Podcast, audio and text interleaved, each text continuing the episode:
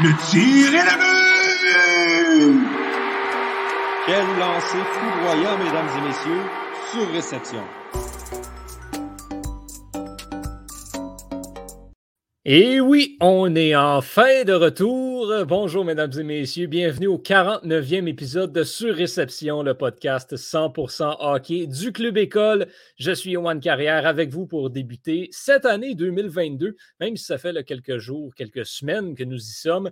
Et pour m'accompagner aujourd'hui, eh bien, j'ai toute mon équipe avec moi, Jérémy Nabry, Victor Desilets et Antonin Martinovitch. Messieurs, Êtes-vous content? Sur une échelle de 1 à 10, à quel point vous êtes heureux qu'on soit enfin de retour? Apostrophe 22, comme sur le derrière du chandail de Kent Hughes. Je, suis vraiment content Non, mais ça faisait, ça, faisait longtemps, je trouve. On dirait que ça fait des mois qu'on ne s'est pas réunis pour faire euh, une balado, mais euh, enfin de retour. Euh, Victor, pour compléter sur ton point, quand j'ai vu l'apostrophe 22, j'ai pensé que Ken Hughes, donc ça, il avait échangé Caulfield contre lui. écoute, euh, Ken Hughes a apparemment été pas pire joueur quand, il a joué dans le 3A. Fait que peut-être qu'il pourrait marquer plus de points que Caulfield cette année. Il, voulait jouer pour le CH, mais il s'est arrangé de faire. c'est ça. Et bon, boy. Bon, on vous salue également à la maison. Euh, on vous souhaite la bonne année à vous aussi. Vous avez été euh, bien accueillis en 2022 par nos collègues de Surréception en prolongation la semaine dernière. Euh, ils seront de retour cette semaine, bien sûr, mais nous le sommes également dans une nouvelle case horaire aussi, le mercredi à 19h. On s'excuse de, de, changer ça à toutes les deux, trois mois. C'est juste que, ben, comme vous le savez, nous sommes tous des étudiants. donc, on a une un emploi du temps différent à chaque deux, trois mois, justement. Ce qui explique ces changements au niveau de la case horaire. Et là, maintenant, ben, on est le soir. Peut-être plus d'entre vous vont avoir l'occasion de nous écouter en direct. Sinon, ben, c'est toujours disponible sur le site web, sur Spotify, sur euh, Google Play Music, sur euh, Apple Music, tout le kit, whatever. Écoutez-nous. Et d'ailleurs, ben, tout au long de l'épisode, si vous nous écoutez en direct, on vous invite à participer avec vos commentaires et vos questions dans les sections euh, commentaires, justement, de YouTube, Facebook ou Twitter. Messieurs, on n'a pas le choix. Je pense que ce n'est pas un secret pour personne de, de, quoi on va parler en premier. Kent Hughes, justement. Euh, ce nouveau DG du Canadien qui a été annoncé il y a deux jours euh, maintenant, qui s'est adressé aux médias pour la première fois, plus tôt aujourd'hui, justement. Euh, Antonin, on, va commencer avec toi. C'est quoi ton feeling, justement, ton premier feeling, pas, à l'annonce de l'embauche de Kent Hughes, mais à, la conférence de presse qu'on a vue plus tôt aujourd'hui. comment tu le sentais? Qu'est-ce que tu entrevois? Qu'est-ce que tu as retenu de ce point de presse-là? En fait, moi, c'est pas tant par rapport au point de presse, parce que je n'ai pas assisté au point de presse, mais ah. c'est plus par rapport à l'embauche. J'ai l'impression qu'il a vraiment été avec le fit euh, plutôt qu'avec l'expérience euh, et les compétences. Euh, puis ça n'enlève rien à Kent Hughes. je pense qu'il va être un excellent DG. Je pense qu'il a assez de connaissances et d'aptitudes pour évoluer dans ce milieu-là. Mais, je pense que je regarde un gars comme Mathieu Darche qui va forcément se trouver un emploi avec les Ducks. En tout cas, je l'espère bien pour lui. puis je pense que ça aurait été un, excellent candidat pour les Canadiens, mais je pense pas que c'est parce qu'il manquait des, de l'expérience ou des connaissances qui n'a pas été pris. Je pense plus qu'on a vraiment vu un fit parfait en Kent Hughes. Euh, puis c'est pour ça que l'organisation a été le chercher. je suis honnêtement, moi, je suis satisfait de l'embauche. Euh, j'ai rien vraiment de négatif à dire. Euh, bon, tu un bon français, un bon anglais. je, donne la note, de, la note de 9 sur 10 à Jeff Gordon pour son embauche. Ben, pourquoi pas? Jérémy, toi, je sais que tu as regardé le point de presse parce que tu n'arrêtais pas de nous envoyer des messages dans la conversation Messenger tout le long de, cette affaire-là. Donc, toi, qu'est-ce que tu en as pensé? Là, ou comment tu entrevois les prochains mois, prochaines semaines là, avec ce que Kent Hughes a dit euh, dans son point de presse? Ben, parlant de notre conversation, il y a une couple de semaines, j'avais écrit dans la conversation que je pensais que le déchet du Canadien allait être un yes man. Et mm-hmm. ce à quoi Victor m'a repris en disant qu'il ne le pensait pas. Eh bien, Victor, je suis de ton côté maintenant. Je pense que c'est clair que Kent Hughes ne sera pas un yes man. J'ai bien aimé ce que j'ai entendu tantôt. Le gars est confiant. J'ai vraiment aimé quand il a remis euh, les journalistes à leur place, quand les questions tournaient toujours autour du fait qu'il connaît euh, Jeff Gorton, bon, ben, il a peut-être eu un passe droit parce que c'est l'ami de Jeff Gorton, blablabla. Bla, bla, J'aimais ça quand il a dit, garde, si je n'étais pas le meilleur candidat pour ce poste-là, si je pensais pas que je suis le meilleur candidat pour ce poste-là, je ne serais pas ici. Fait que là, j'ai fait comme, wow, ok, ça c'est vraiment, ça montre la confiance du gars. Ça montre qu'il n'aura pas peur de défendre son opinion dans le groupe. Puis je pense que ça peut juste être meilleur pour le Canadien. Je veux dire, euh, oui, Jeff Gorton va être un deuxième DG, mais Jeff Gorton n'a pas la science infuse non plus, donc c'est le fun de savoir qu'un autre gars va le challenger aussi. Hmm. Mm-hmm. Hmm. C'est vraiment le fun que pour une fois, il y a un embauche qui ne se fait pas au centre de tri. On n'est pas dans le recyclage ici, c'est quelqu'un de nouveau dans le portrait à qui on donne la chance. Il y a les compétences. Jérémy, tu m'as coupé l'heure sous les pieds, c'est vraiment là-dessus que je voulais rebondir. Je veux dire, la question n'était même pas adressée. Puis, il y a quand même, à la fin de la réponse de Jeff Gorton, dit écoutez, je veux qu'on mette les choses au clair. Puis, j'ai senti ça, moi, j'ai écouté aussi le point de presse.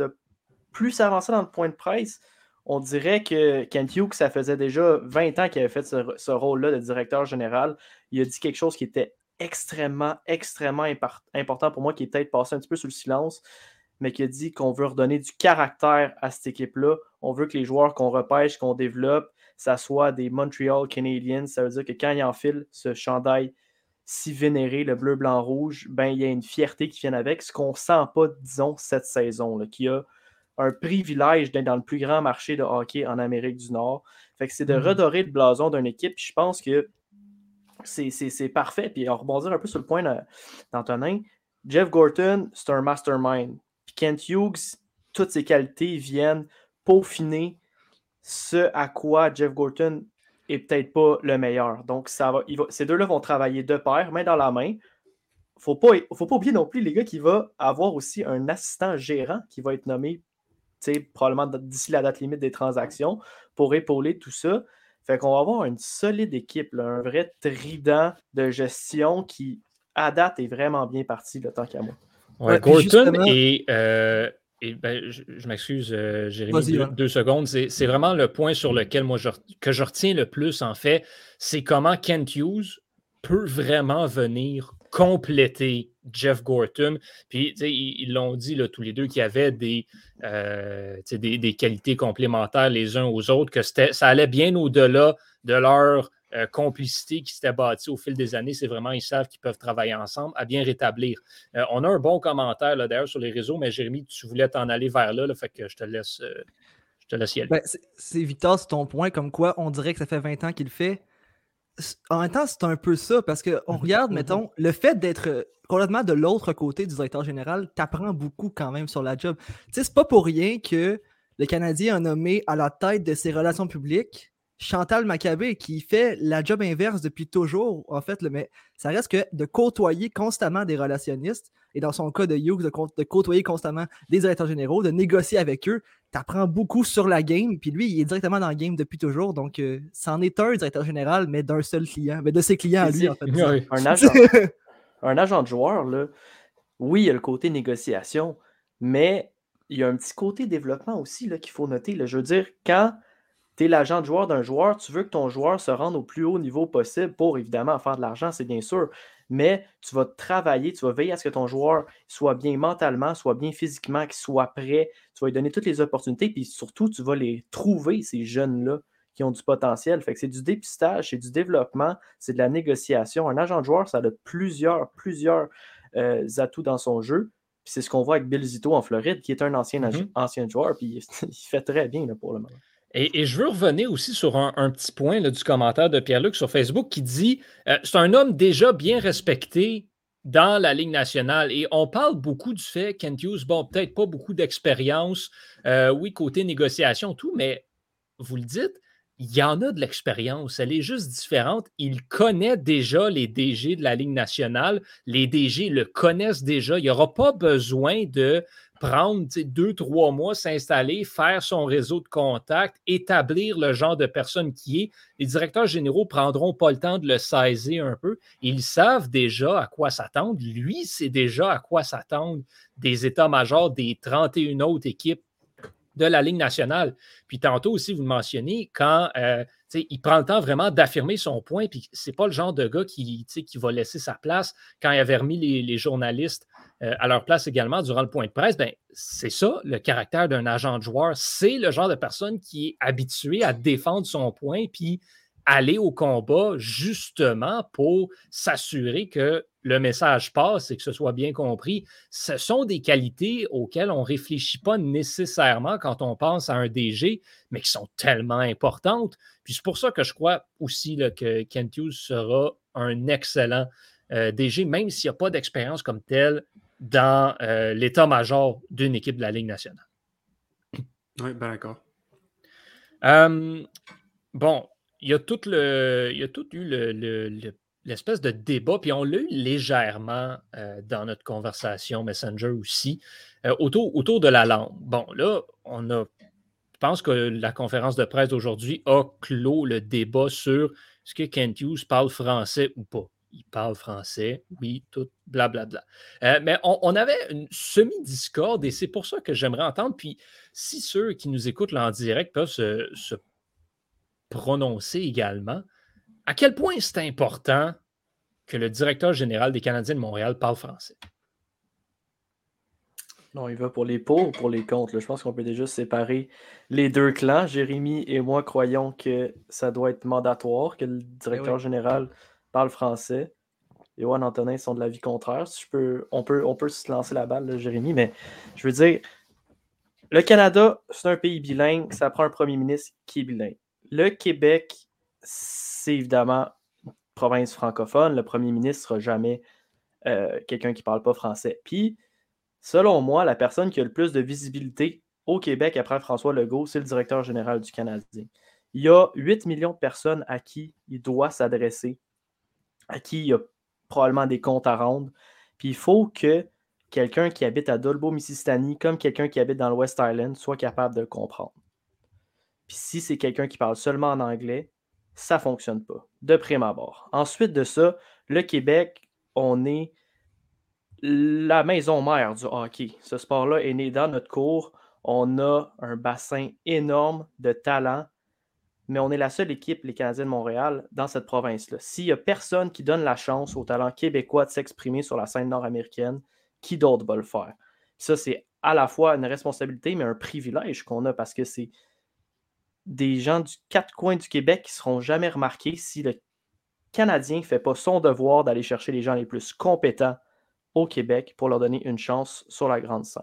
Moi, je pense que c'est un devoir, une responsabilité pour le Canadien de Montréal d'avoir un, directeur général francophone ou du moins québécois qui parle le français. Bon, euh, je vais répondre à ça. Euh, par rapport à ton dernier argument, euh, qui, qui c'est notre responsabilité de promouvoir les produits d'ici et tout je pense que ça, ça vient d'une mentalité qui est née dans les années 20, 30, 40, où le Québec devait se tailler une place dans une ligue, puis il n'y avait pas beaucoup de représentation québécoise. Donc, les Canadiens de Montréal sont forgés une identité québécoise, euh, puis sont devenus un peu les porte-étendards des Québécois. Euh, sauf qu'au fur et à mesure que les programmes de développement euh, de, hockey du Québec se sont développés, ben, il y a eu beaucoup plus de joueurs dans la Ligue nationale québécoise. Fait que le Québec se représente tout seul parce qu'on regarde un Marcheseau à Vegas ou un Killorn à Tampa Bay. Les Québécois sont partout dans la Ligue. Il n'a pas besoin du Canadien parce qu'on regarde encore le DG du Lightning. C'est Julien Brisebois, un autre Québécois. Les Québécois se représentent eux-mêmes. Je pensais que les Canadiens ont besoin de le faire puis faire comme Hey, on représente le Québec. Le Québec est déjà représenté partout. Puis deuxièmement, s'il y a un problème avec la communication par rapport au DG qui veut communiquer avec les gens qui ne comprennent pas à Dolbo Mistassini, mais il y a deux options. Numéro un, tu mets un cours de français mandatoire où en deux ans, il faut que la personne soit, euh, soit fluent, en anglais, comme on dit. Euh, je ne sais pas comment dire en français, mais bref. Fluide. fluide ben, Justement. L'ironie dans ton point. Là. C'est l'ironie dans ton point. fait que, euh, elle doit être fluide en dedans de deux ans ou tu lui offres un traducteur. Il y a une personne qui va traduire au fur et à mesure. Puis le DG s'annonce sais, oui, il s'adresse quelquefois, mais c'est plus le coach qui s'adresse. Moi, le coach, je pense qu'il doit être québécois parce qu'il s'adresse souvent aux médias. Le DG, c'est moins souvent, puis il y a deux options, comme je vous ai dit. Fait que voilà euh, ce que je voulais offrir ben, Je, retiens ça pour moi, et c'est là que c'est important. L'entraîneur-chef a beaucoup plus de visibilité que le DG. Fondamentalement, le directeur général va s'adresser aux médias maximum huit fois durant l'année. L'entraîneur, c'est à tous les jours presque. Donc, pour moi, c'est assez essentiel, effectivement, que l'entraîneur-chef du Canadien soit capable de s'adresser aux médias en français. Si ce n'est pas un francophone, ben, regarde, il, quand, tant qu'il soit capable d'exprimer un petit peu, d'apprendre la langue, d'apprendre l'essentiel, puis c'est un petit peu ça que, je reviens avec, justement, les commentaires qu'on reçoit un petit peu sur Facebook là, de, de Raphaël qui dit c'est un bonus pour le DG de parler français, mais s'il y a euh, quelqu'un qui est un meilleur fit pour l'équipe, il ben, ne faut pas se limiter à ça. C'est ce que Pierre-Luc semble vouloir rejoindre aussi. Si, c'est sûr que là, en ce moment, dans la situation où le Canadien était, ben, des candidats pour être directeur général, il n'y en avait pas une tonne. qui parlent français ou qui ne parlent pas français, c'était facile, surtout avec Jeff Gorton, d'aller chercher quelqu'un qui pouvait parler français, peu importe. Mais c'est là où, tu as Jeff Gorton qui est là, qui est un unilingue anglophone comme VP des opérations hockey ça, donc, comme lui est là, ben, j'ai aucun problème à ce qu'on priorise le français pour le directeur général, vu que ce sera une équipe à deux. Une personne toute seule, ben, tu prends la meilleure personne qui est disponible. Je suis désolé, mais c'est juste, c'est comme ça que tu avances, parce que sinon, tu te ramasses avec des gens qui ne se retrouvent pas nécessairement dans la meilleure des chaises, puis tu y vas en fonction de tes besoins au lieu du meilleur disponible. Euh, il y a une analogie à faire avec le repêchage. Yesperi Kotkaniemi, mettons, ben, les Canadiens avaient besoin d'un centre, ils ont priorisé aller chercher un centre. On a vu ce que ça a donné. Là, on aurait pu prioriser aller chercher un, directeur général qui parle français, puis ça n'aurait peut-être pas donné le scénario idéal comparé à si on avait été prendre le meilleur disponible en guillemets. Mais, votre point fait du sens. La ah. question que je me pose, c'est mettons, tu enlèves Régent Hall, là. Quand est-ce que de prendre un francophone a été un problème chez le Canadien? Mhm. Jamais, ça a Jamais ça a été un mauvais choix. Là. Bergevin, c'est un bon DG quand même. au final, on l'a gardé quand même presque 10 ans. Ouais, mais c'est pas ça notre point. Non, mais c'est sûr. Ce que je veux dire, c'est ce que je veux dire, c'est qu'il y a du bon, il y a, du bon whatever. Fait que prends un francophone, t'inquiète. Ah, il y, y en a des bons, ça, c'est sûr. Moi, ce que je vais te dire, puis je reviens encore avec le même point du repêchage. À compétence égale ou à talent égal, le Canadien de Montréal devrait toujours prioriser un francophone. Mais s'il y a quelqu'un, tu sais, on parlait de l'entraîneur-chef.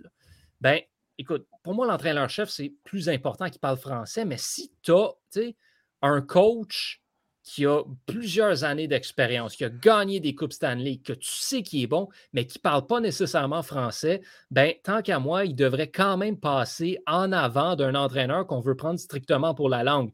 Dominique Ducharme en est probablement le parfait exemple on veut prioriser Dominique Ducharme, il parle français, c'est cool, blablabla, mais tu laisses de côté des entraîneurs qui auraient peut-être eu un impact meilleur avec les Canadiens de Montréal aujourd'hui. Je suis d'accord, ceci dit, que c'est rarement arrivé que le Canadien de Montréal a mal choisi son DG, entre guillemets. Hum, Et ça a majoritairement été des francophones. Ça, un des meilleurs DG de la Ligue et Julien Brisebois est un francophone. Donc ouais, mais, mais Jay, ton argument, c'est. Dans le fond, si je fais une métaphore pour ton argument, c'est Hey, ça fait 27 ans que, mettons, que tu as deux pots. Tu as un pot de bonbons aux cerises puis un pot de bonbons à lime. Tu piges dans le pot de, bonbons aux cerises pendant 27 ans, puis tu te dis Oui, mais ils sont bons, pourquoi est-ce que j'irais piger dans l'autre pot? Mais le problème, c'est que ceux qui pigent dans l'autre pot, ils ont gagné la coupe depuis 27 ans. C'est ça le problème, c'est que si tu limites tes critères pour le succès, ben, tu vas te voir vraiment handicapé c'est ça qui se passe. Parce que tu regardes quand Claude Julien était renvoyé, Bruce Boudreau était disponible. Soit Marc Bergevin s'est dit Bruce Boudreau, il ne parle pas français, ou il a dit Dominique Duchamp va être meilleur que, Boudreau. Si c'est le, deuxième cas, ben ouch, parce que Boudreau, c'est un sacré bon coach. Fait est-ce qu'on serait mieux avec Boudreau ou Duchamp? La réponse c'est Boudreau. Mais on ne l'aurait jamais eu. On ne l'aura jamais. Ben, Duchamp, il a amené son équipe en finale de la Coupe Stanley l'année passée. Rice et Weber ont amené Duchamp. Ouais, là, c'est ça. C'est ça qu'on est après se rendre compte. C'est que c'est sûr que Dominique Duchamp a eu son, son extension de contrat basée sur justement le fait qu'ils sont rendus à la finale de la Coupe. Mais ce qu'on est en train de voir, c'est qu'ils ne sont pas rendus en finale de la Coupe grâce à Dominique Duchamp. Non, je suis d'accord. Mais je pense pas que je suis d'accord là-dessus. C'est parce qu'on vous voyez une équipe de hockey, puis nous, on voit plus que ça. C'est juste ça la différence. Ben, effectivement, mais à un moment donné, c'est ça. C'est justement, je pense que c'est la réflexion que le Canadien de Montréal doit avoir. Est-ce qu'ils sont d'abord et avant tout une équipe de hockey ou ils sont d'abord mm. et avant tout une icône de la culture québécoise? Exactement. À mon avis, c'est une icône. Vous, vous pensez que c'est une équipe de hockey, puis on n'arrivera jamais à un ben, Non, moi, je pense que c'est juste un milieu. Je pense qu'il y a de reconnaître d'où on vient, puis il y a d'évoluer. Euh, puis, comme on dit, on est d'accord avec vous, il faut qu'il parle français, le coach. Mais le oui, sauf que... ça coupe Sauf là, que si, si évoluer et de s'en aller vers ce, quoi on, on- ce à quoi on se bat, de, contre quoi on se bat depuis tant d'années, je préfère pas évoluer dans ce cas-là. Ouais, mais si t'es Mm. le Canadien de Montréal, ton objectif, c'est quand même de gagner. Fait Ben, qu'on je- va gagner, on, on va perdre les- dans les 50 prochaines années en- avec euh, le, le, le cross sur la fleur de l'Elysée. Ça reste l'équipe avec le plus de Coupe Stanley qui a gagné par des Québécois. Je veux dire, Je trouve, c'est possible de le faire. Là, tu sais, c'est- je trouve Oui, ça drôle aussi parce que Ouais. les, les- les principaux candidats à la, à, la- à la job du directeur général, on s'entend, étaient tous québécois, les 11, Mhm. Québé- Ouais. les 11 qui ont été interviewés. Puis je pense que personne ici met en doute que c'était tous des gens hyper compétents. Mhm. Mathieu Darche, t'en parle, va se trouver une job ailleurs dans la Ligue nationale, c'est un Québécois. Tyler Madden Jr. vient de Montréal aussi. Donc, il y en a du talent québécois. Donc, pourquoi on ne le met pas de l'avant? Je veux dire, si le meilleur disponible est pas québécois, ben il y en a du québécois qui fait aussi bien la job, sinon un Ouais. peu moins bien, mais ça revient tout au point de l'identité puis de la une culture, caractère. Un coach québécois, un joueur québécois, un directeur général québécois va toujours avoir plus de fierté puis va se donner à plein fond pour à travailler pour le Canadien de Montréal versus un, un Rangers du Texas ou un Japonais, peu importe. Il y a quelque chose de patriotique dans cette organisation-là, tant qu'à moi, qu'il faut respecter. Et puis si on, on gère juste ça comme si c'était une business, ben on perd ce sentiment un peu magique, comme quoi les Canadiens de Montréal, c'est un c'est pas juste une équipe de hockey, c'est un mouvement social, c'est une identité. Je veux dire, c'est, c'est quelque chose, c'est ça qui nous a- c'est ça qui nous ressemble, c'est ça qui nous assemble. Anglo, franco, peu importe la couleur de peau. Je, On- connaît le reste. Je veux dire, vous, conna- vous conna- vous connaissez le reste, mais je veux dire, c'est une responsabilité qu'a la scène flanelle de faire rayonner le talent d'ici parce qu'il y en a. Puis il va toujours avoir quelqu'un de meilleur dans le monde pour faire ce que tu fais. Sans aucun doute. Sans aucun doute. Peu importe ce que tu fais, il y aura quelqu'un de meilleur. C'est encore drôle. On le sait pas. Il y a peut-être quelqu'un dans les montagnes au Tibet qui patine hyper vite. Mais il y a tout le temps quelqu'un qui va être capable de faire la job mieux que toi. Fait qu'à ce moment-là, pourquoi est-ce qu'on n'irait pas pour une fierté locale? Victor, c'est plate que ton, que ton micro soit neuf parce qu'après ça, t'aurais dû le drop. Ah, Ça s'arrêtait. Ouais. Non, mais je comprends votre argument de, de- de- de fierté, puis je m'y oppose pas, puis je suis fier d'être québécois, mais pour moi, l'enjeu, c'est quand je vois Cédric Paquette sur une quatrième ligne, puis je me dis, hey, un petit gars de chez nous, bravo avec ton corsi de moins 19 000. Tu sais, Ouais, je- on, avait fait- on avait Philippe Dano aussi, on l'a juste pas gardé. Ben non, c'est ça. Fait que euh, moi, je, je- comprends le sentiment de la fierté, puis je suis content qu'on ait un coach québécois, puis qu'on continue d'essayer d'encourager la culture québécoise, mais je constate quand même qu'un handicap, c'est un handicap, que les Canadiens seraient meilleurs s'ils ils acceptent un peu plus les Anglos. Ouais, Ceci dit- il y a une dualité entre un joueur et un gérant aussi. Tu sais, un directeur général, ça signe des contrats de 5 ans. Cédric Paquette, il joue 9 minutes par match, puis il n'est plus là l'année prochaine. Je veux dire, c'est pas le, le même niveau de remplaçabilité ou quelque chose. là. Il y a du roulement. Là, tu sais, je veux dire, des joueurs, ça, ça, ça, ça a un cycle de vie beaucoup plus court qu'un quelqu'un dans, dans la gestion. Sur ces belles paroles, euh, messieurs, merci d'avoir apporté votre point de vue à, euh, ce, débat à la maison. Euh, si vous avez votre, propre point de vue que vous, aimez, que vous aimeriez partager, ne vous gênez pas. Il y a un dernier point que je veux aborder sur Kent Hughes et je sais qu'Antonin, ça va particulièrement t'intéresser, mais avant ça, on va aller à la question de Maxime Valois. Ce sera quoi le premier vrai gros move de Kent Hughes, selon vous? Victor, tu, tu penses que euh, Kent Hughes va donner le ton à son règne comme DG avec quel euh, avec quoi? dans le fond? Mais c'est un gars qui est hyper réfléchi, Kent Hughes. Il va pas échanger Carey Price demain matin. Là. Ça, c'est. on... Même s'il aime dire qu'il think outside of the box, j'y crois pas. Moi, je pense que son premier vrai move, ça va être de mettre en place son équipe de, de recrutement. Puis euh, je m'attends à une grosse nomination là, dans, le, dans les prochains jours, prochaines semaines, par rapport à qui vont être les acolytes de, de Kent Hughes. On a parlé de Vincent Le Cavalier dans les médias dernièrement. Je ne sais Mhm. pas si je suis convaincu ou si j'y crois, mais je ne serais pas surpris qu'on ait un ancien du Canadien, une superstar québécoise ou bien un spécialiste des statistiques avancées. Antonin pourra en parler parce que c'est son, son domaine. là. Mais quelque, quelque chose de big dans la gestion. là. On est loin des nominations euh, la fin des nominations dans l'entourage du Canadien. Ça va être ça son premier Mais gros move. Est-ce que justement, là- on ne pourrait pas aller vers les autres candidats? On, on en a entendu beaucoup parler. Mhm. Renaud Lavoie en a parlé à TVA Sport également. Daniel Brière ne serait pas nécessairement écarté comme poste de directeur général adjoint. Ça pourrait être Mhm. une de ces nominations-là. Johan, je vois trois Daniel, OK? Oh Daniel. Brière, Daniel Doré comme directeur du recrutement. Si vous ne Mhm. connaissez pas Daniel Doré, il a suivi euh, euh, Jeff Gorton des, des, Browns aux Rangers. Donc, il va peut-être le suivre des Rangers aux Canadiens, on ne sait pas. Puis, il est, amateur, euh, il est scout amateur pour les Rangers présentement. Euh, et la troisième, ben, c'est une Daniel, ça serait Daniel Sauvageau. Parce que je pense que Kent Hughes, on apprenait ce matin dans la presse que Kent Hughes était vraiment, avait une importance selon lui au sport féminin. Il a été l'agent de Camille Granato et lui a permis d'aller chercher des commanditaires là, qui étaient pratiquement impensables pour une femme euh, qui joue au hockey à cette époque-là. Donc je pense que c'est presque sûr qu'on va voir une femme au sein de l'état-major du Canadien. Puis tant qu'à y être, prendre Daniel Sauvageau qui veut, veut pas comme extrêmement qualifié là, sais, à, ce niveau-là. Et en plus, je pense que Daniel Sauvageau pourrait peut-être y gagner une nouvelle relation professionnelle entre le Canadien et une potentielle équipe féminine à Montréal, comme avec les Canadiennes dans le temps.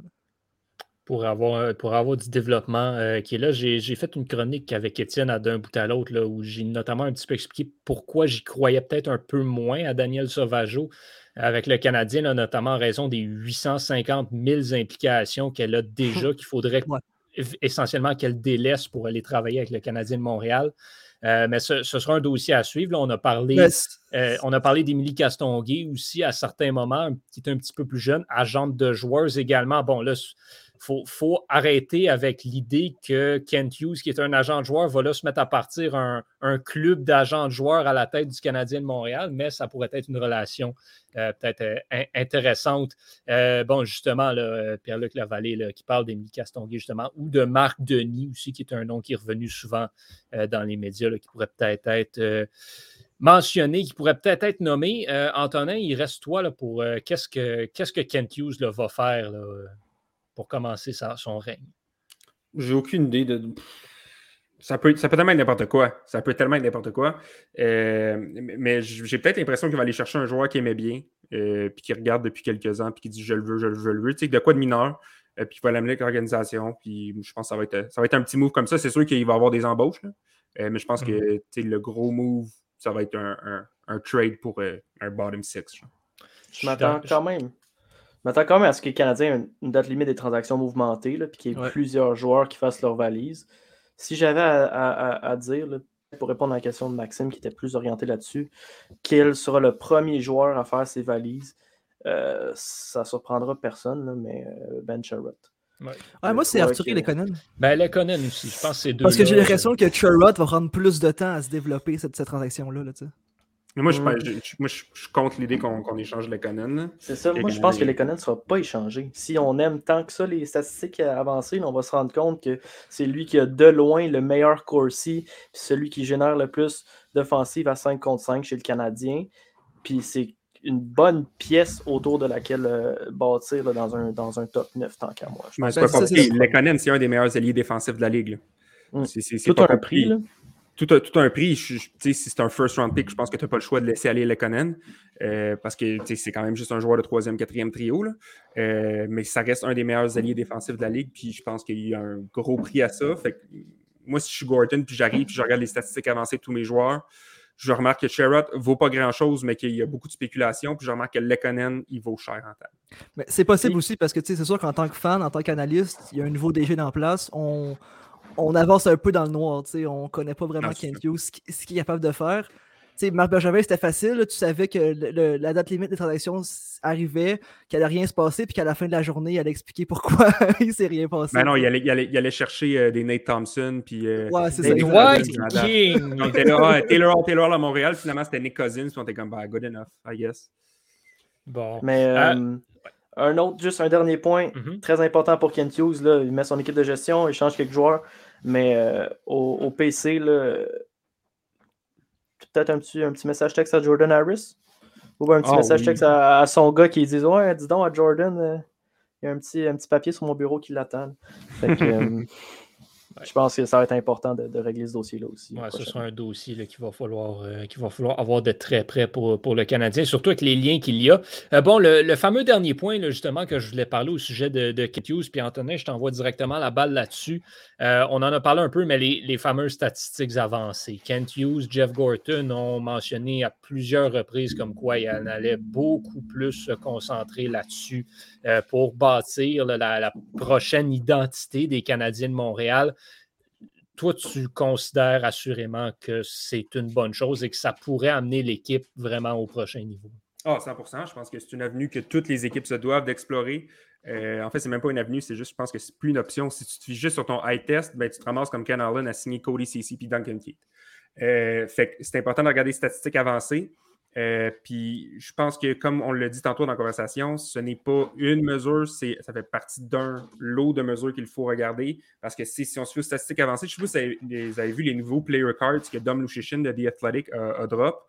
Euh, dans le fond, c'est super intéressant. Euh, ça, te sort ces statistiques avancées, offensives, défensives, ce qu'il apporte, puis combien il vaut sur le marché selon ce qu'il te donne. Puis tu regardes des gars, tu sais, McDavid est au top à 20 millions. Euh, puis tu as des gars qui sont négatifs, comme David Savard qui est moins 0,9 millions. C'est ça qu'il apporte à l'équipe. Euh, puis tu regardes Lekonen, lui, il vaut 4 millions. Fait que oui, c'est important de regarder que Lekonen vaut 4 millions, mais est-ce que tu lui donnes 4 millions? Ben, la réponse, c'est non. Parce que si tu donnes 4 millions à Lekonen, ben, tu te fais fourrer. Hein. Euh, fait que je pense que oui, ça va être un, important pas dans la bonne direction, mais c'est de l'utiliser judicieusement et puis d'en prendre compte dans toutes les décisions. Euh, j'ai pas le choix de le faire, et puis c'est un petit peu méchant, mais est-ce que sur ces cartes de joueurs-là, euh, Yasperi Kotkaniemi est coté à 6,1 millions? Absolument pas, non. Ah, d'accord, merci. Il est coté à 2, quelques millions. Mais regarde, si vous avez des. Euh, écrivez-moi les dans le private chat, je vais vous les sortir parce que j'ai accès au, au player cards. C'est hyper intéressant l'avenue des statistiques avancées, mais Johan t'en parlait, le John Chaika, avec les, les codes d'Arizona, c'était censé être un whiz kid. Puis ça. Bon, que. Ben, c'est difficile de. C'est pas, pas, juste ça. C'est les euh, fleurs.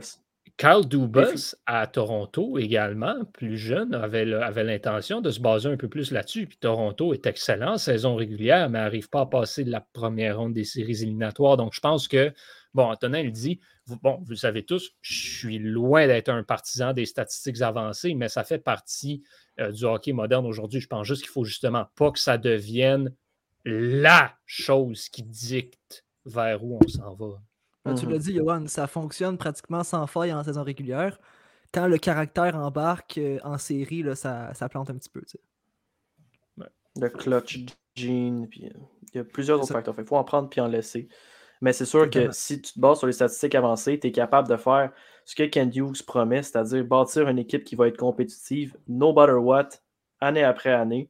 Ça, c'est les Maple Leafs de Toronto. Ils vont toujours faire les, séries, mais une fois, une fois qu'ils arrivent en série, c'est flipper un 25 sous parce qu'il manque peut-être d'un espèce de, de côté papier, papier sablé, puis de, mhm.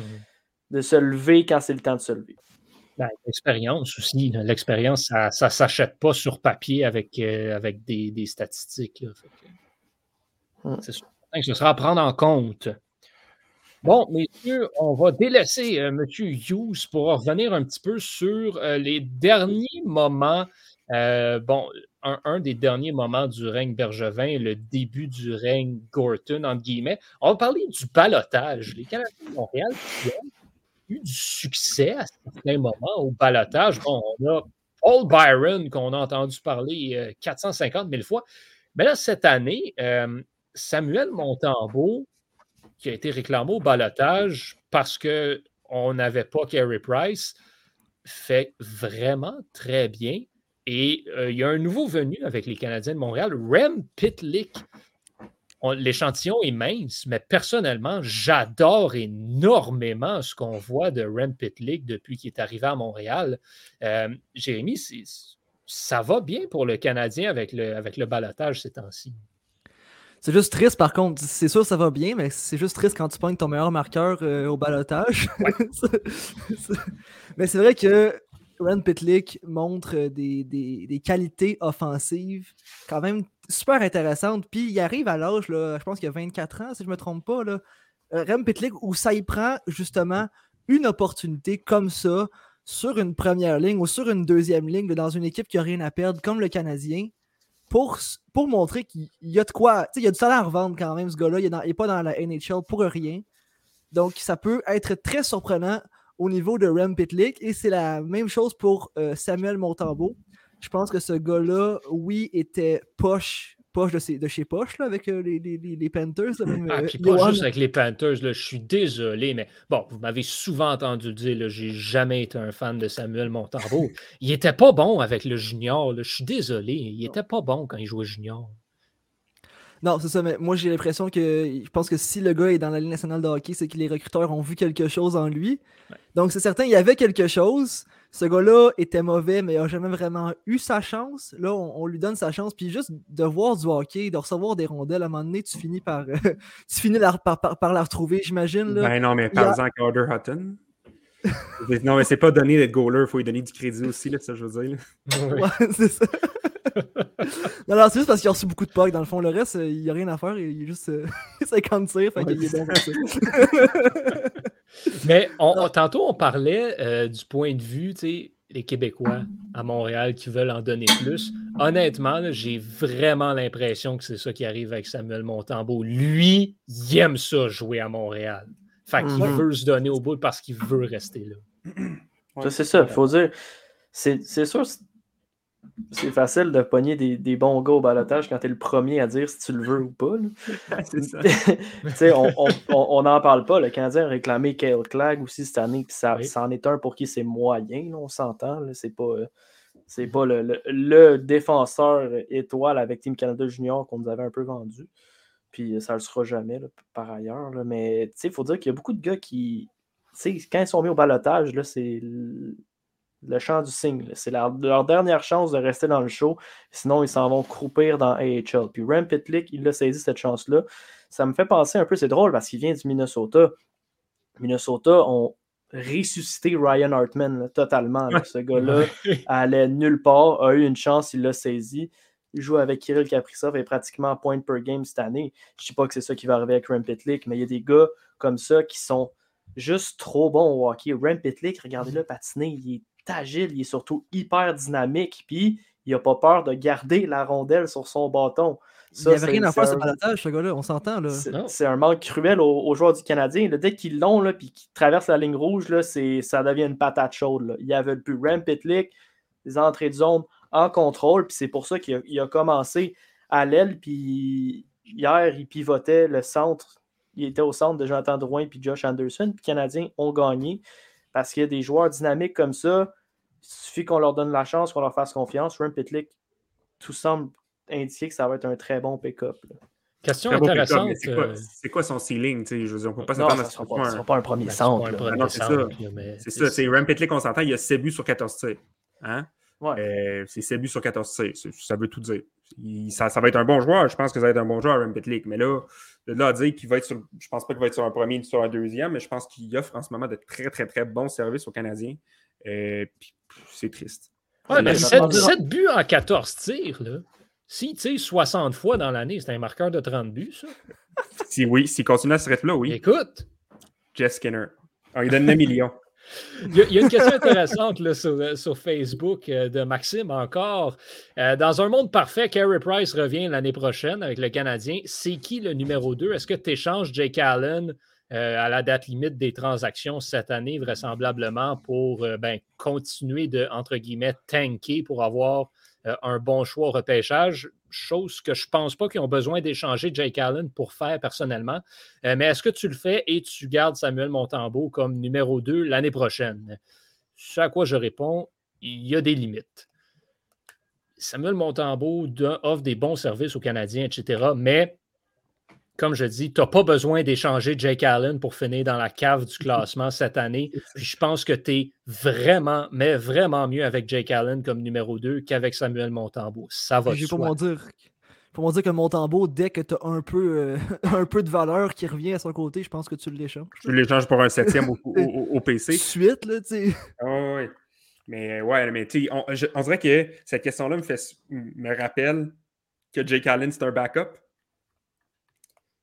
C'est comme Jake, Allen, Allen, serait le gardien numéro un de plusieurs équipes à travers la mm-hmm. ligue. OK, oui.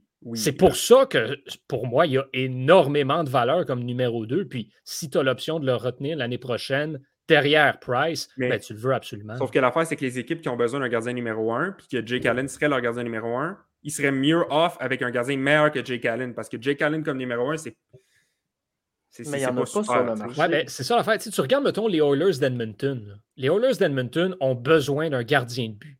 Ouais. Fait que tu peux regarder du côté de Marc-André Fleury avec son gros salaire que, bon, là, oui, Chicago pourrait retenir, puis ça ferait fonctionner peut-être, mais Edmonton n'a pas tant de place sous le plafond. Un salaire comme Marc-André Fleury, ben, ça, ça, ça, se prend moins facilement que le salaire de Jake Allen à moitié prix, disons.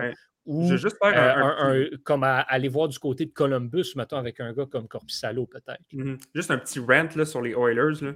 Euh, il y a bien des rumeurs qui circulent comme quoi ils cherchent un gardien, effectivement. Puis euh, les noms qui sont floated around, c'est des Corpissalo, c'est des Ville-Rousseau, c'est. Pourquoi? Pourquoi tu as besoin d'un gardien de même? Je veux dire, tu en as déjà deux en Mike Smith et Koskinen. Ça me, ça me, frustre de voir Ken Allen gaspiller les années de Dreisaitl et McDavid sur des gardiens comme Corpissalo et Ville-Rousseau. Je veux dire, tu as les deux meilleurs joueurs au monde devant toi, puis tu te dis, oui, Ville-Rousseau va nous faire gagner la Coupe. Hein? Genre, je suis pas sûr de la comprendre. Puis, je veux dire, si tu as besoin d'un gardien, c'est Braden Holtby que tu target. C'était les Oilers. Ben, je, pense que, je pense que c'est parce que tu as juste deux, deux, vieux gardiens, en fait. Là. Tu veux une police d'assurance pour les séries, j'imagine. Là? Ben oui, mm-hmm. puis pour le futur, tant qu'aller chercher un gardien et dépenser de l'argent, alors que tu en avais des gratuits en agent, euh, dans les agents libres euh, il y a deux ans, en Markstrom, puis plusieurs autres. Pourquoi là, tu dépenserais un choix de première ronde pour un gardien qui va être là six mois? Quand tu aurais pu en avoir un gratuit pour les 10 prochaines années. Ben, les Maple Leafs ont échangé, ont échangé la première ronde contre Nick Foligno. Là, ou puis... tu aurais pu repêcher Jasper Wallstedt au dernier exact. Exact. Mais J'ai rien contre Xavier Bourgault, mais à ce jour, je ne comprends toujours pas pourquoi Buffalo et Edmonton ont levé le nez sur Kosa et Wallstedt. Ben, je pense que pour Buffalo, c'est parce qu'il y a Devin Levi qui performe bien. On a ouais, mais non. pas beaucoup vu. Ouais, mais Levi, il l'avait pas encore acquis quand. Avec euh, ils l'ont ils, l'ont acquis le jour du repêchage. ils, sont vraiment dit on va aller chercher Devin Levi à la place de Jasper Wallstedt. Désolé, là, mais comment? Ah non, mais c'est ça, c'est les Oilers, puis c'est les sabres. Mais euh, bref, oui, on peut continuer. Désolé, ça euh, moi, moi, je suis peut-être celui qui pencherait ailleurs. Moi, moi, Allen, je l'échangerais dans le sens où ah, Kent Hughes l'a dit dans son, euh, dans son point de presse tantôt, on est dans, un, dans une game, dans un marché, la Ligue nationale, où est-ce que c'est buy high, sell low. Puis là, il y a de la demande pour des gardiens de but. Il y a des équipes que c'est pas seulement pour se rendre loin en série, c'est pour se rendre en série. Il y a plusieurs gens qui jouent leur poste puis qui ont besoin d'un gardien de but, non seulement qui va être un upgrade que ce qu'ils ont, ou à la limite un deuxième gardien de but, un gardien de but auxiliaire, parce qu'ils ont besoin d'enfiler que la personne qui soit devant le filet à tous les soirs leur donne une chance de gagner. Jake Allen remplit ce rôle-là à merveille. Jake Allen, 100% de son salaire est quand même 750 000 moins cher que Marc-André Fleury à 50% de salaire retenu. Mhm. Jake Allen a aussi du term. C'est pas un rental, il est encore signé pour deux autres années, si je ne m'abuse, un an minimum. Donc, c'est ton auxiliaire pour l'année prochaine. Ça, c'est parfait. Il peut te rapporter quand même cher. C'est le temps de le vendre à son apogée. Là, c'est sûr, je, suis très content de ne pas être Kent Hughes puis, avoir à prendre cette décision-là parce que il va, il, va il va se casser la tête. Mais les Canadiens, ils ont Primo, comme Louis-Philippe nous le dit dans le chat, mais ils ont aussi euh, Frédéric Dichaud qui fait très bien en, Suède. Lui va, va aux Jeux Olympiques va jouer aux Jeux Olympiques. Ils ont Jacob Dobbs, ils ont Joe Verbetic, ils ont une bonne filière de gardiens de but. Un moment donné, tu peux pas en avoir 13 le gardien dans ta filière. Là, on, a les Lions de Trois-Rivières, fait qu'on peut se permettre d'en avoir 6-7 dans l'organigramme, mais ces bons jeunes gardiens-là, tu veux leur faire une place. Puis Jake Allen, il vole la place à quelqu'un. Est-ce que le Canadien va être compétitif l'année prochaine? Seul Kent Hughes, Jeff Gorton ont la réponse. Est-ce qu'ils veulent l'année prochaine donner une dernière push avec Carey Price? Ah ouais, on y va. à ce moment-là, si ta réponse est oui, en tant que Ken Hughes, tu dis je le garde, Jake Allen, parce que Price, il ne me goal plus 70 10 matchs, il va m'en goaler 50-55. Jake Allen est capable de prendre la charge de travail. Mais si ta réponse est l'année prochaine, all-in pour Bédard, où on, on, on, repatche un peu les trous, on change la culture, puis on ne sera pas nécessairement compétitif, ben Jake Allen, c'est temps de passer go puis réc- c'est temps de passer go puis réclamer le 200 là. Je pense Ouais, qu'il faut être à l'écoute, puis tout va dépendre du retour, mais il ne faut pas l'échanger pour l'échanger. Si on, la- la on revient à la que- question de Louis-Philippe, tu sais, moi je pense totalement l'inverse. C'est pour ça que Jake Allen puis Montembeau ils partent euh, dès qu'ils ont une bonne valeur. Primo, là, tu l'as dit, Victor, je pense pas qu'on vise la coupe l'année prochaine non plus. Puis Primo est rendu à 22 ans. On sait comment le Canadien prend. Le Canadien n'attendra pas jusqu'à 25 ans pour que Primo sais. c'est maintenant ou jamais à son âge. Donc, il faut qu'il arrive dans la NHL année- l'année prochaine ou maximum dans deux ans. Même s'il va se faire poivrer, là, il faut qu'il commence à jouer beaucoup de matchs. Ben voilà, puis moi, moi, je suis de l'avis que ça serait un petit peu foolish l'année prochaine de dire go all-in pour une dernière année avec Price, quand dans le repêchage, tu as Crosby Ovechkin. C'est littéralement ça, là, Be- Bedard et Michkov, là, qui nous attend l'année prochaine. C'est un Crosby puis un Ovechkin. T'en as d'autres après. Ah ouais, Fantilli, exact, non, non, de- Benson. t'as- Le top 5, c'est probablement un top 5 de superstar. Ben voilà. Fait que est-ce que c'est l'année d'y aller all-in avec un gardien que tu sais pas ce qu'il va te donner, puis un backup, puis une équipe qui a, fini dernier dans la ligue? Je pense pas, non. Je pense que je pense que Kent Hughes et Jeff Gorton ont deux mois pour se revirer de bord, puis tanker, puis échanger, puis faire une vente, parce que c'est là. C'est là qu'il faut que tu sois poche. C'est là, puis l'année prochaine. Pour aller chercher un gros choix, top, deux gros choix top 5, puis de bâtir pour l'avenir. Parce que là, tu te ramasserais avec Suzuki, Caulfield, Romanov, Gouli, Primo, puis peut-être, mettons, on regarde un Connor Bedard, puis un Matthew Savoie. Ben là, tu es 7 pour les 15 prochaines années, puis là, tu peux bâtir ton équipe. Mais c'est pas là en ce moment qu'il faut faire un push, parce que cette équipe-là n'a pas démontré qu'elle qu'elle- avait ce qu'il fallait pour faire un push, surtout sans Price et Weber. Fait que, On va, euh, ouais. Ouais.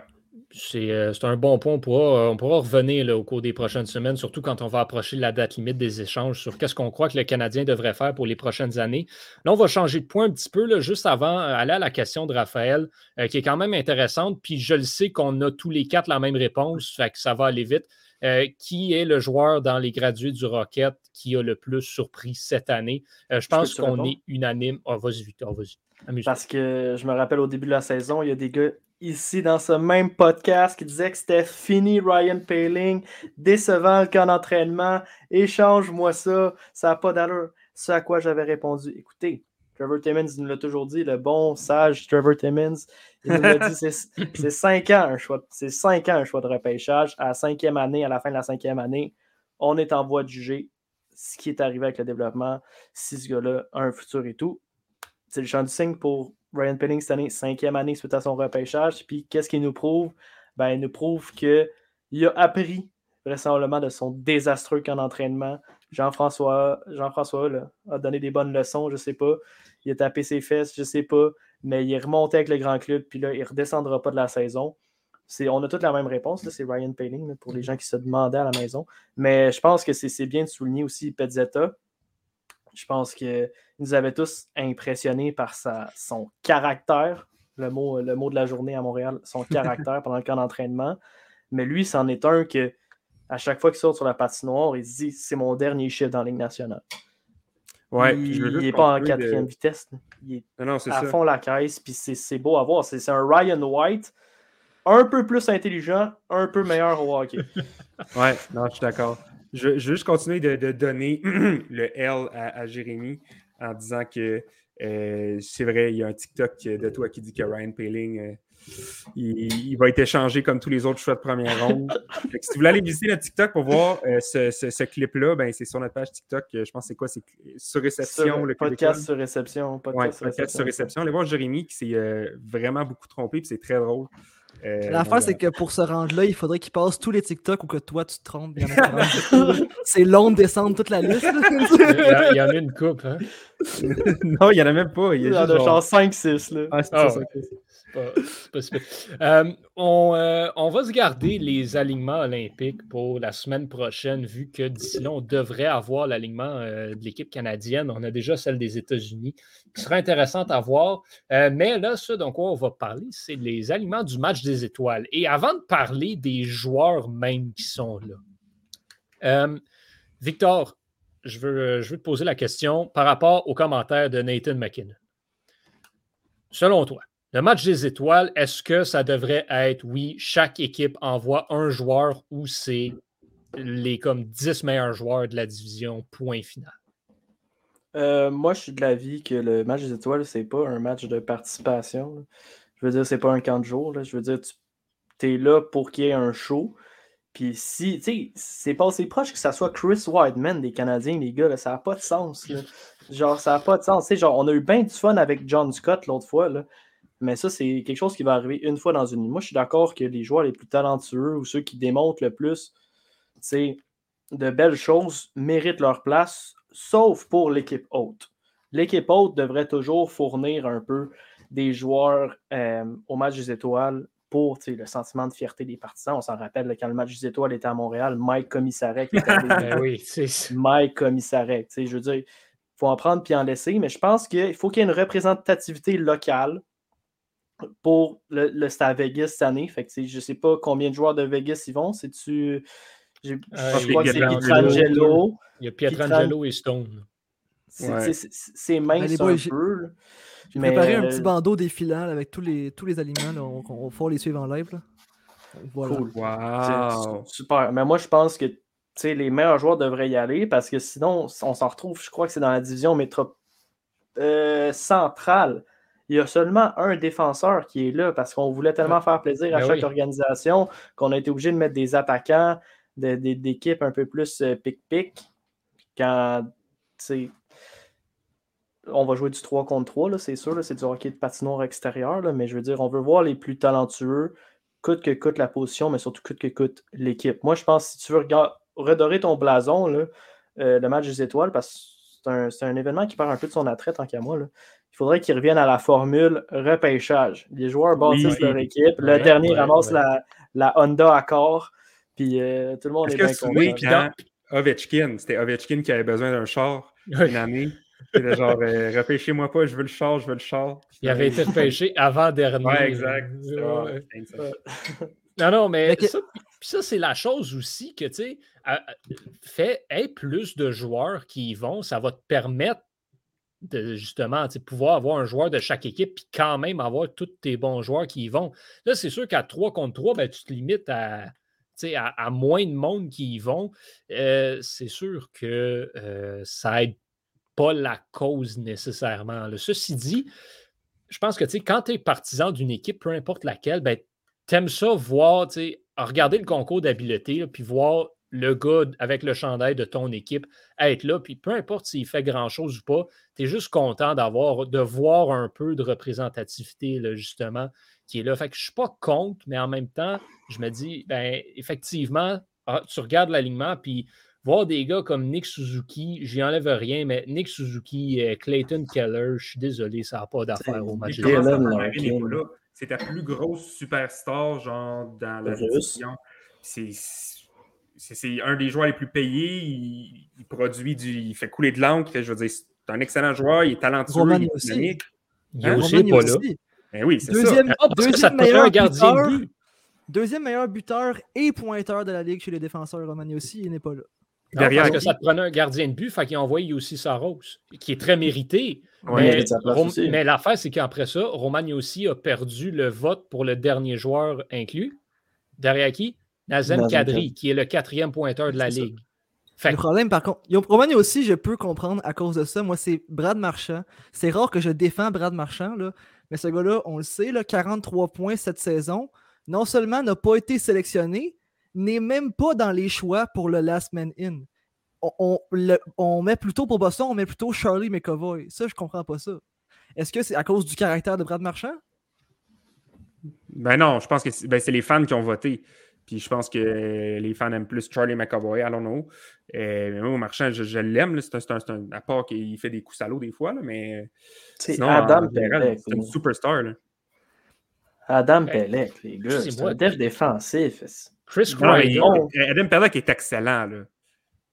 Adam ouais, c'est pas le genre de joueur que tu envoies au match des étoiles. Non, non, c'est un, un, def de Team Canada, mais je, je, je suis d'accord, c'est pas un def que tu envoies euh, aux étoiles. Ça va être plate. Là. Il, va faire quoi? Il va faire dump and chase pour que le pas un concours de blocage de tir.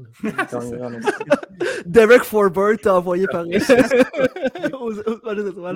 c'est cool, c'est cool de voir des, des nouveaux joueurs, là, des, des, des, Jordan Cairo, euh, des Joe Pavelski. À la limite, Joe Pavelski, d'après moi, là, je mettrai un deux pièces il va gagner la compétition de Visou tout de suite. Mais euh, hmm. Je veux dire, il y a quand même des stars sur qui tu craches pour mettre Dylan Larkin. Genre, en tout cas. Non, non, c'est ça. Il y, a un, fossé entre Dylan Larkin et Panarin. C'est flagrant. Puis hmm. c'est pas ça que les fans veulent voir, mais c'est ça qu'on a. Fait que... Non, c'est absolument ça. c'est un petit peu dommage. Bref, euh, ceci dit, là, vous les voyez un petit peu. Euh, parmi, ces, euh, parmi ces grands oubliés-là, justement, bon, c'est ça, on en parle un petit peu. Brad Marchand, Romagny aussi. Mais ceci dit, il y a quand même beaucoup de. il y a quand même beaucoup de joueurs la majorité mérite leur place. Ça, c'est ceci dit. Selon moi, on va avoir quand même un bon spectacle. Puis ce qui est intéressant à noter, euh, il, y en a beaucoup que euh, ce seront, pour qui ce seront leur première fois au match des étoiles. Ouais, des, des joueurs élites, vraiment. Je je trouve pas que le, match des étoiles devrait être une place que tu mérites nécessairement. Je pense qu'à un certain degré, oui. Mais tu sais, Warrenski, il mérite plus que Patrick Liney, mais j'aime bien mieux voir Patrick Liney au All-Star le tir qu'il a, la personnalité. Je ouais, mais c'est pour moi, le match des étoiles, il faut que ça revienne avec la, saison que tu connais. Ouais, à un certain degré, c'est pour ça que je dis, moi, je ne mettrais pas Liney, mais c'est plate que des joueurs comme Liney, comme Brent Burns, sont pas là, mais ces gars-là font le, ce que le match des étoiles est. Oui, c'est sûr. Ben, encore une fois, bon, cette année, ce sera, ce sera intéressant. Justement, bon, il y en a qui en parlent dans les commentaires. Kel McCarr, ça peut-être sa première fois euh, au match des étoiles. Ça, c'est le genre de joueur que tu veux absolument avoir à ton match des étoiles. Lui, à 3 contre 3, il va être le fun à voir aller. Donc, euh, hmm. J'aimerais ça, un 3 contre 3, là, tu mets McDavid, Drysdale, McCarr, regarde-les patiner. Ça va être le fun. ça, ça, ça c'est le fun, mais de voir Chris Kreider avec Clayton. C'est juste de valeur qu'ils ne seront pas dans la même équipe. Ben, peu importe. Je veux dire, tu, mets ces trois-là ensemble, puis c'est comme. Ben, boring. Ben, ils font ça dans la NBA, un genre de, de repêchage où c'est deux superstars qui se mhm. bâtissent leur équipe. ça marche très bien parce que c'est ben comme. C'est comme un week-end de festivité qui, qui, où est-ce que tu oublies pour une fin de semaine les équipes traditionnelles. Puis ça donne un vibe différent à la ligue, puis ça fait grossir le sport. Puis je pense qu'on est peut-être dû pour quelque chose comme ça dans la Ligue nationale. Mais la vibe du, euh, du All-Star de la NBA est complètement différente aussi. Même le match, c'est pas, pas un match de NBA. C'est juste du monde qui essaie de faire le plus de halley et de dunk possible. bon, on s'entend que le, le, match des étoiles, c'était ça aussi avant. Bon, avant que ça devienne le, tournoi 3 contre 3, ça finissait 15 à 13. Là, ah c'était pas le fun d'être gardien de but au match des étoiles. Puis je veux dire, il n'y a pas un gars qui arrive en échappé au match des étoiles 3 contre 3 pour ne nommer que Kucherov qui essaye un move qui ferait en match de saison régulière. Non, c'est ça. Ah non. a pris des notes même. Il l'a refait après ça sur De toute beauté. Bon, messieurs, euh, Canadien joue quand? Euh, Demain contre Vegas. Demain à Las Vegas. Qui gagne et quel sera le pointage, Jérémy? Euh, ben là, je pense que je vais dire Vegas, puis je pousse pas trop un gros bet. Là. non, c'est ça. Vegas 4, 4 à 1. Vegas 4-1, d'accord, Victor. Moi, j'ai confiance au Canadien de Montréal. Mon optimisme est de retour en 2022. Euh, est-ce que c'est possible que Paul Byron reçoit dans l'alignement demain? Je sais qu'on avait entendu qu'il pouvait peut-être être de retour cette semaine. Ceci étant dit, s'il joue ou il ne joue pas, les Canadiens vont gagner. Euh, ça va être le septième match de la série euh, Canadien-Vegas. Et moi, j'y vais pour une petite victoire de un autre 5 buts du Canadien. On va ruiner tranquillement la cage. 5, euh, à, 5 à 4. Un peu plus chaud par contre. 5 à 4. On va la ruiner tranquillement sacrement cette année, la cage. euh, pour ma part, je vais avec euh, une victoire des Canadiens 3 à 2. Il y en a qui disent l'effet Kent Hughes va se faire sentir. Pour vrai, Kent Hughes sera à Vegas. mais pour vrai, on est tellement épais. Genre, les Canadiens, c'est comme la pire équipe qu'on a vue en comme 100 ans. Ils se font ramasser à chaque soir. Ils ont une victoire, puis on s'emballe. Puis on est comme, let's go, ils vont gagner. Mais non, ils sont pourris. Je peux pas compter ça. Fuck Vegas 5-0. Ouais, non. Canadien. C'est une victoire d'épée, toi, là? J'ai aucune confiance. Ce ne serait pas la première fois, mais quand même. Ma confiance durer 12 secondes, c'est tout. Les Canadiens C'est sont 5-0 Vegas. 2 2-10-3 là, à leurs 15 derniers matchs. 2-10-3. en là, c'est- terrible. là. Genre, c'est 7 points sur une possibilité de 30, c'est même pas 250. ça. Il faut qu'ils en gagnent des matchs à un moment donné. Puis ça va être demain contre Vegas. Hey, mais Cinq guys, d'accord. guys, on a un point de plus après, après le même nombre de matchs que la saison 89-90 des Nordiques. Bon. On n'est va pas si arrêter pire là que avant ça. tu nous sors la saison euh, 74 des Capitals. Ah, Regarde bien, là, ça.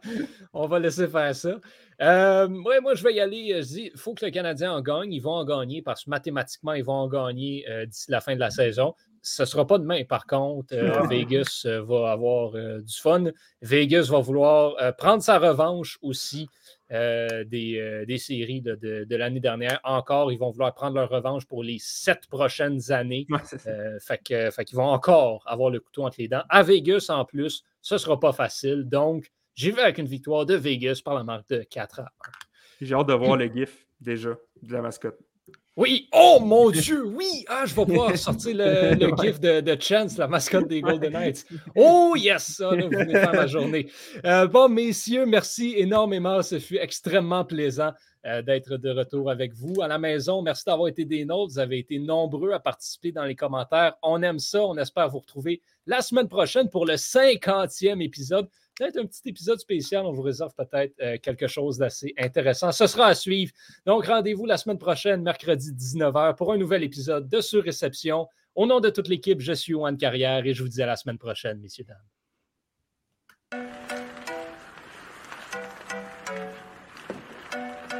Le tir est le but! Quel lancer foudroyant, mesdames et messieurs, sur réception.